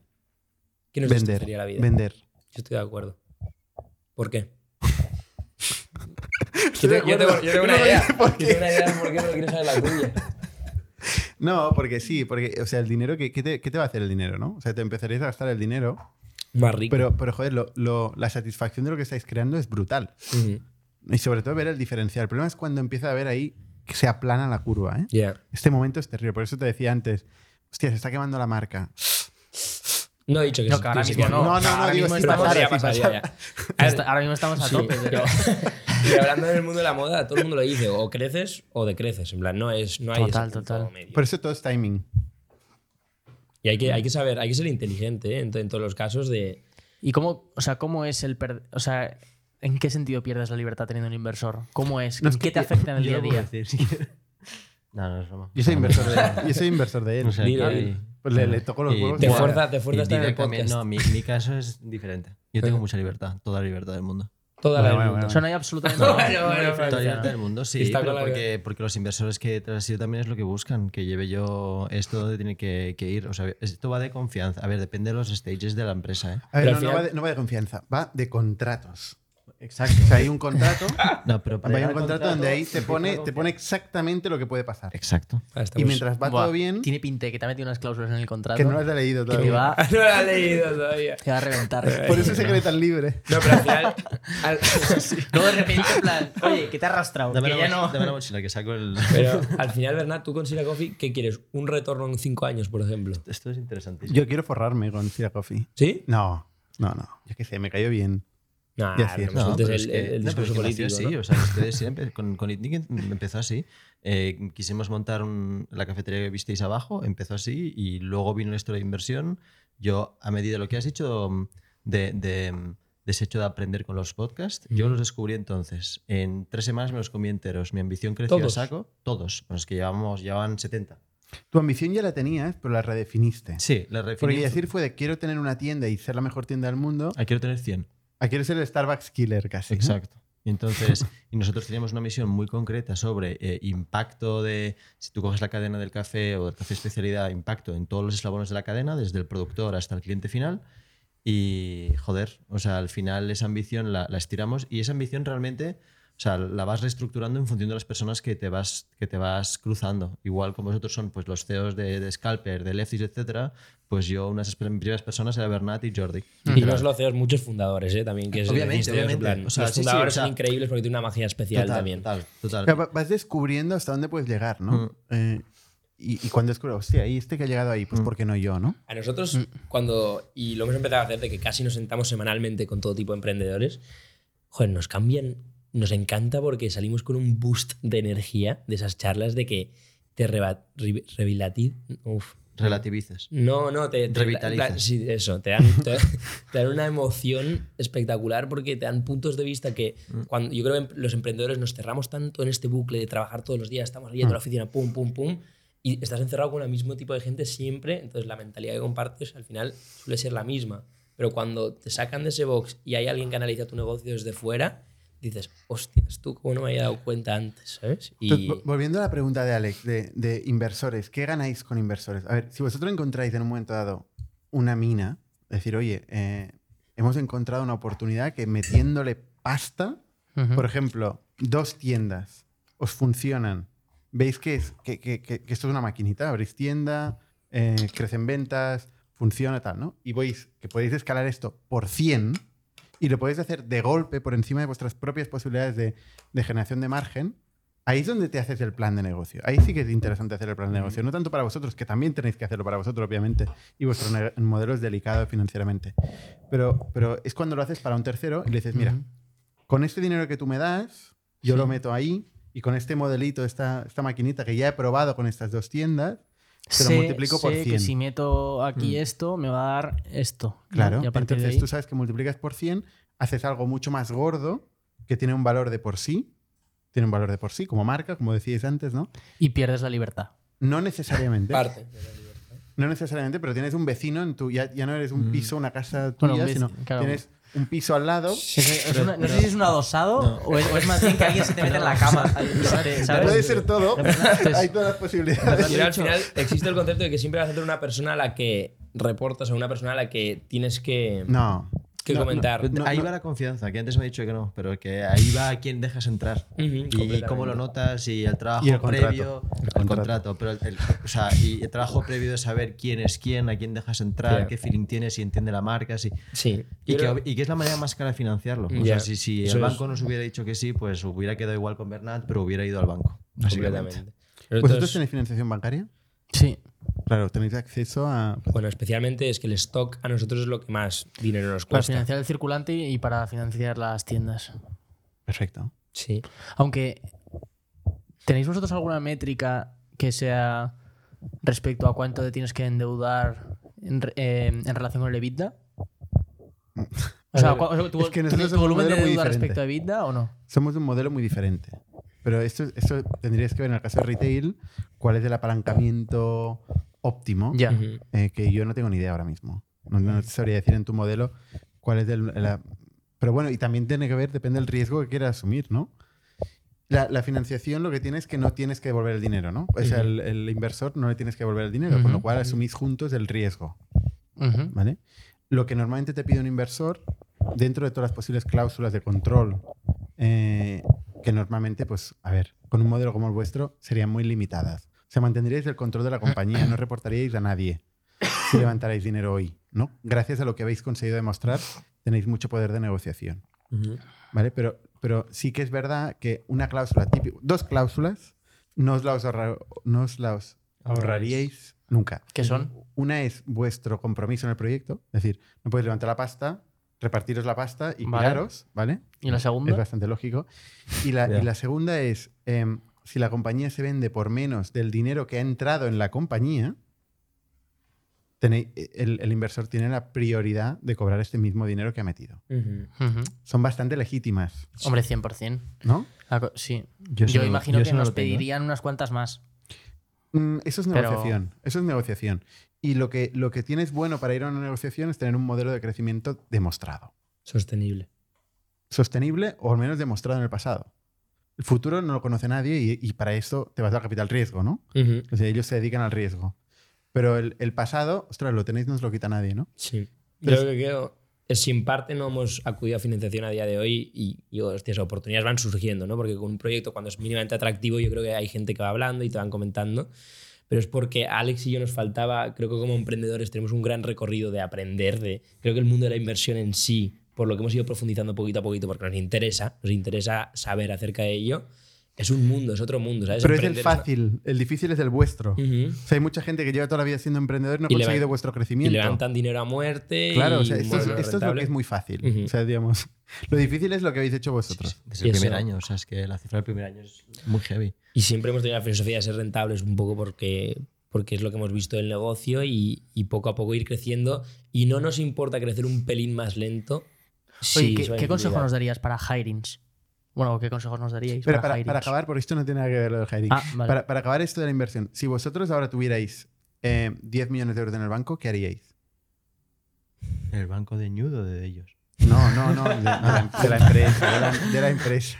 Eh, Pues yo creo que no necesitaríamos. lo primero yo creo que no esperaría, esperaría a mm, marzo, abril del año que viene, que es cuando nos vamos a meter a probar fuera en Europa, vamos a ver cómo traccionamos y a partir de ahí, pues si veo que voy bien, hostia, quizá con 10 kilos, si veo que me funcionan estos mercados, igual sí que abro tiendecitas en las principales capitales de los países.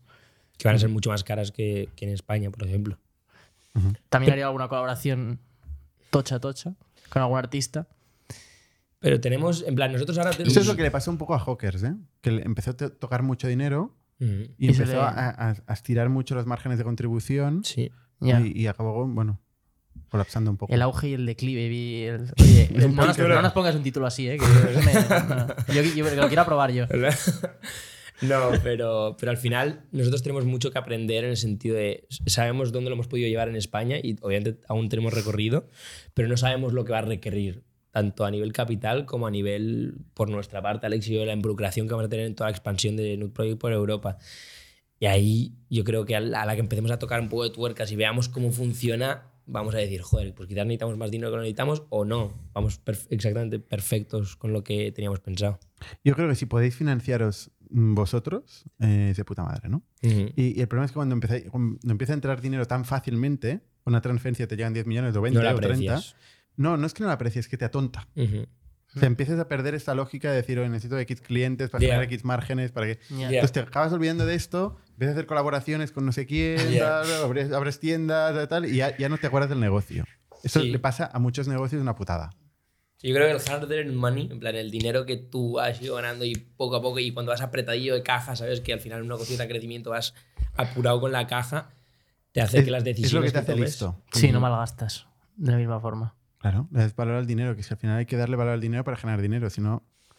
Y tú, ¿qué Se tal rompe la todo- maquinita. Con todas tus rondas tú ah, te has Yo atontado te digo un eso, poquillo. que yo tengo ahora mismo 160 o o más en el banco, ¿no? De caja tenéis 160 millones ahora Sí, mismo. claro. En Factorial. Sí, pero es que es otro modelo. No, no, sí, pero es Es otro interesante de todas modelo, es maneras. otro modelo. ¿Qué decías del hiring?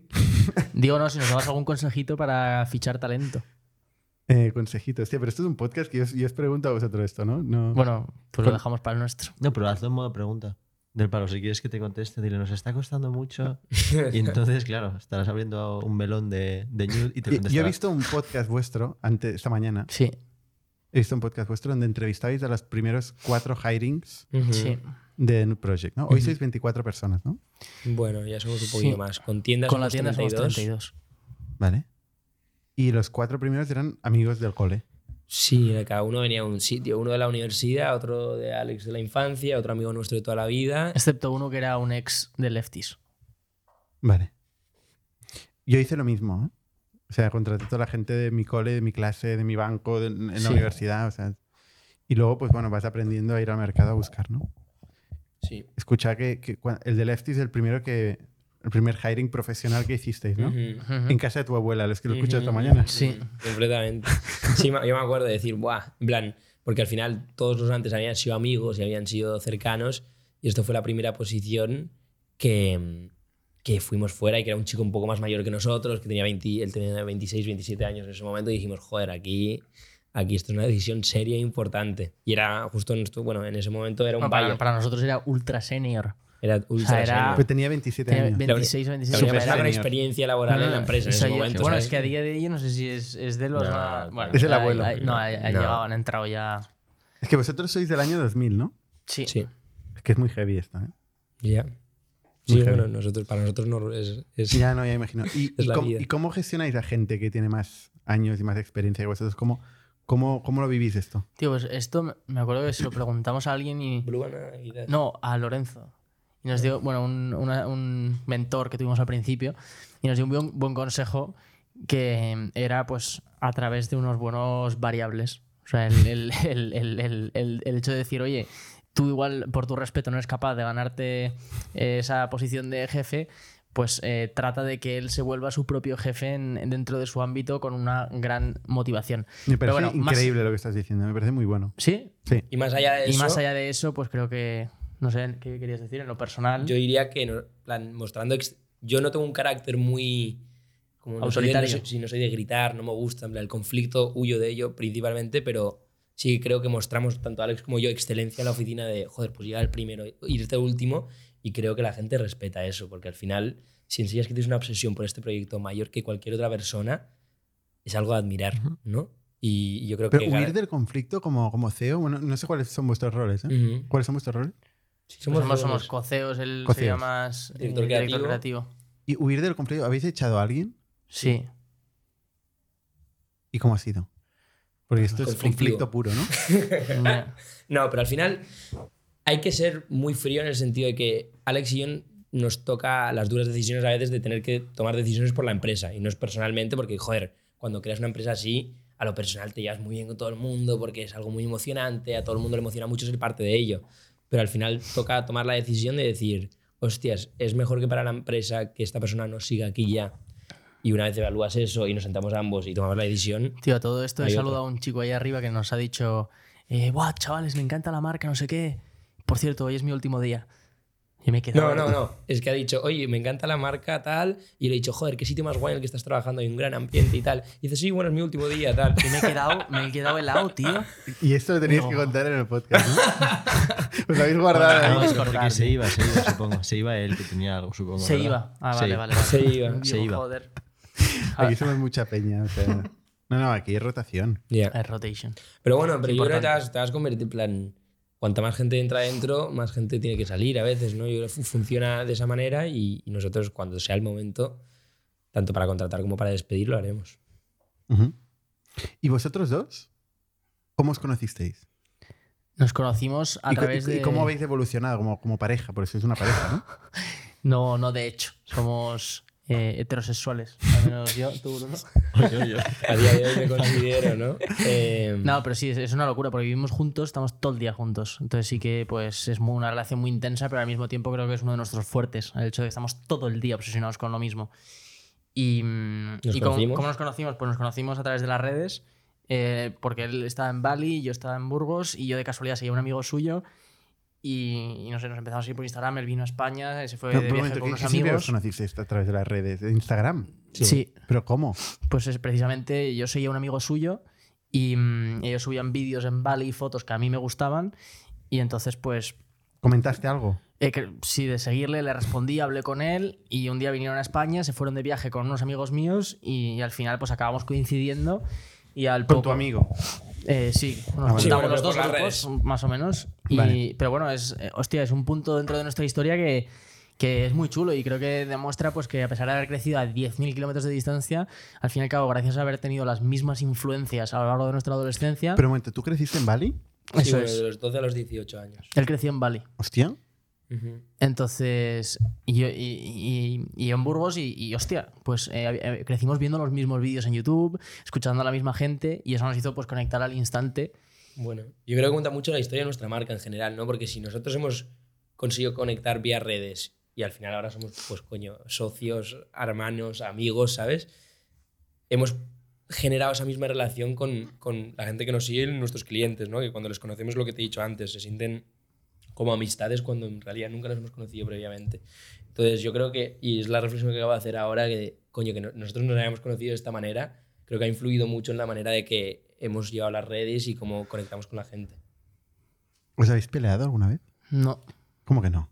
Pues yo te peleado, diría- no. puede ser, no me lo O sea, creo. nos hemos eh, Tenido tenido, conflictos. debates. Hombre, que no- alguien dice, no, vamos por ahí, no, tal, abrimos Italia, no, no, no quiero ver Italia. no Hostia, me- claro, una conversación, una conversación en torno a algo, sí, el que dice una cosa y yo otra, pero siempre hemos llegado a un punto en común, nunca hemos tenido una discusión heavy. Sí, ya, yo creo que ambos somos, estamos muy aware de que es la relación más delicada que tenemos en el mundo, ¿no? Porque nuestra vida, nuestro negocio depende de que Alex y yo nos llevemos bien ¿Soy 50-50? Sí.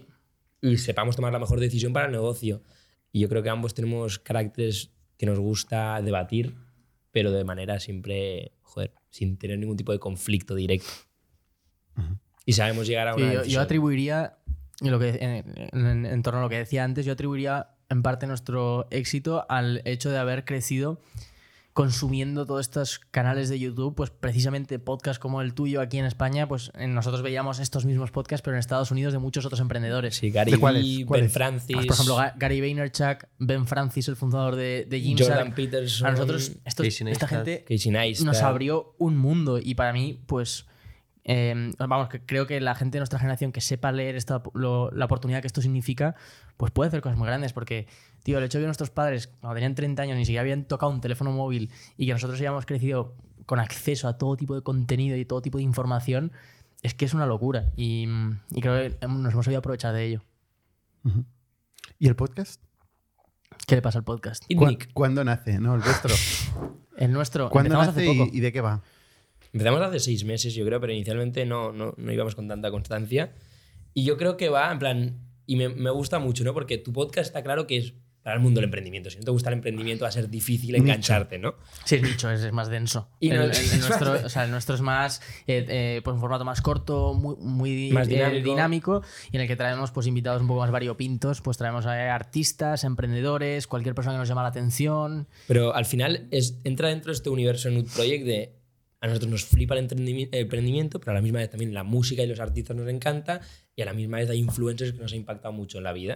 Entonces dijimos, joder, molaría mucho hacer una, un, sí, un, un revuelto de todo esto y como es la filosofía que explica la marca y la visión de la marca, comuniquémoslo en un formato que es un podcast y lo muy guay es que, joder, creo que da muchísima credibilidad a la marca en el sentido de que nosotros tenemos una misión muy clara y traemos a estos ciertos invitados que en su forma, en su, en su manera, comunican esta misma misión, ¿no? Y que creo que inspiran muchísimo a la gente porque si fuésemos Alex y yo dando la chapa constantemente, hemos creado esta marca, hemos hecho esto, creo que se, se haría muy repetitivo.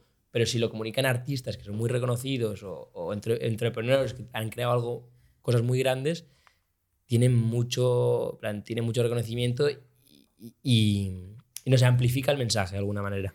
¿Y os sigue mucha gente? Nos sigue mucha gente, pues, pues bueno. 50.000 suscriptores tenemos. ¿Vosotros cuántos tenéis? No, no, no sé. menos, mucho menos. Bueno, ¿Sí? a ver, tendremos 25.000 o 30.000. Pero esos son fieles, ¿eh? Esos son- Son muy fieles. Son Son, nicho, Sí, sí. son nicho. nichos, son nichos, claro. Nosotros no hablamos de raperos. Mm, 100%. Bueno, Y de que Entonces tendríamos... Ber- Bernat no, no, no conocía a Raúl Alejandro, que todo el mundo lo sepa, que no. no Joder, no macho, hay algo más no que está te al quiero tanto. Si te digo Kit, Kit Keo, ¿te suena? No, que, Buah, no, que, no, sí que, que- no, que no, que no, que no soy de vuestro lifestyle. No, no conocía yo Nut Project. Es muy heavy. ¿No esto. conocías Nut Project? No conocía Nut Project. Yo sí, ¿eh? Eso estoy aquí. Es que Pues a mí Dani me dijo, oye, son muy buenos, tal. Y yo, pues, encantado.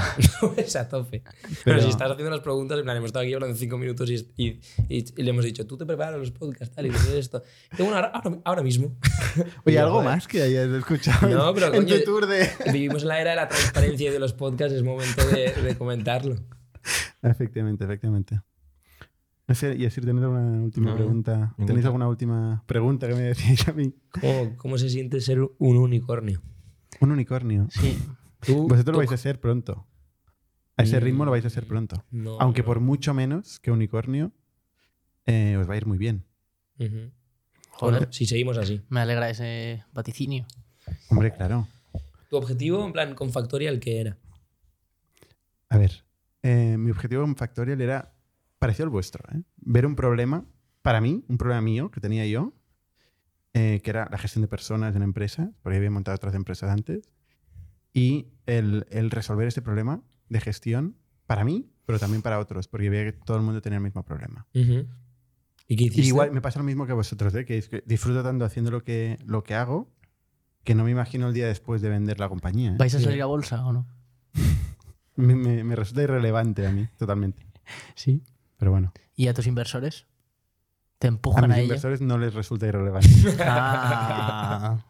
Entonces, yo, una de mis responsabilidades, aparte de conseguir el objetivo que- por el cual he empezado Factorial, conseguir alinear a todos los trabajadores eh, y todos los intereses de toda la gente que está colaborando con nosotros, pues en parte también es conseguir liquidez de la gente que tiene participación en el capital de Factorial. Es un objetivo más, que no está, no contradice mi objetivo, el objetivo de todo el mundo que participa. Entonces, hay muchas fórmulas para ¿Cuántos encontrar empleados liquidez. tenéis? Este podcast, va, me- hacedme el podcast en vuestro podcast. Venga, va. Invitadme. Sí, 100%. Venga, ya está. Pues nada, Lo dejamos llegamos. aquí. Vale. Perfecto. Pues muchas Gracias, chicos, por tenernos. Oye, Adiós. espera, que hemos traído unos detalles, tío. En plan, hemos traído. ¿Dónde está tu mochila? Eh, está ahí, de- ahí. A ver, ¿Lo mira, saca sacar la que mochila. Les enseñamos en directo los detalles, tío. Yo creo que harán gracia. es el directo más curioso Mira, hasta el momento, ¿eh? Si queréis cantar algo también, ya que estamos. cantar, rapeamos. Tú ibas a Sí, cantar. No, solo rapeamos, sí. Aquí le damos cada cosa. Ah, no, A ver, bueno, vale, li- es mira, Bernat, este es para ti. Bueno, pero lo podéis compartir, ¿eh? Mira, para ti la, Un perfume, la colonia. la colonia. perfume, y para ti Bernat, ábrelo en directo, porfa. ¿Qué? ¿Lo abro? el Pleasure Pack. ¿Va, va a explotar algo? Se llama el pack del, el pack del placer. Uy. ¿Un mechero? Vale. ¿Vale? ¿Otro mechero? Es Buy- que own- yo no fumo, ¿eh? Buy your own fucking lighter. Para ligar. Para ligar. Buen rollo. Soy- Y un condón. sí. Pero mira lo que dice. Nude Protect. Sí. ¿Qué significa eso? Eh, Nude protege. En vez de. Ah. Ah, vale, vale, vale. vale. Joder, macho, menos mal que Las fotos y los vídeos. Pues muchas gracias por el, por el regalo aquí. Eh, ¿Eso también está en la tienda? ¿Lo Sí, sí. Está disponible. Muy bien. Pues nada, Gracias. bien. Chicos, Muchas gracias, muchísimas por los gracias. regalitos y por la historia. Nos vemos la semana que viene. Un placer. Somos un ecosistema de startups tech de Barcelona, creadores de Camalún, Kipu y Factorial, entre otras. Ofrecemos más de 5.000 metros cuadrados de coworking a startups y organizamos eventos diarios para discutir negocio y tecnología hasta la saciedad. Desde ITNIC Fund invertimos en equipos con capacidad de construir grandes productos y negocios. ¡Te esperamos!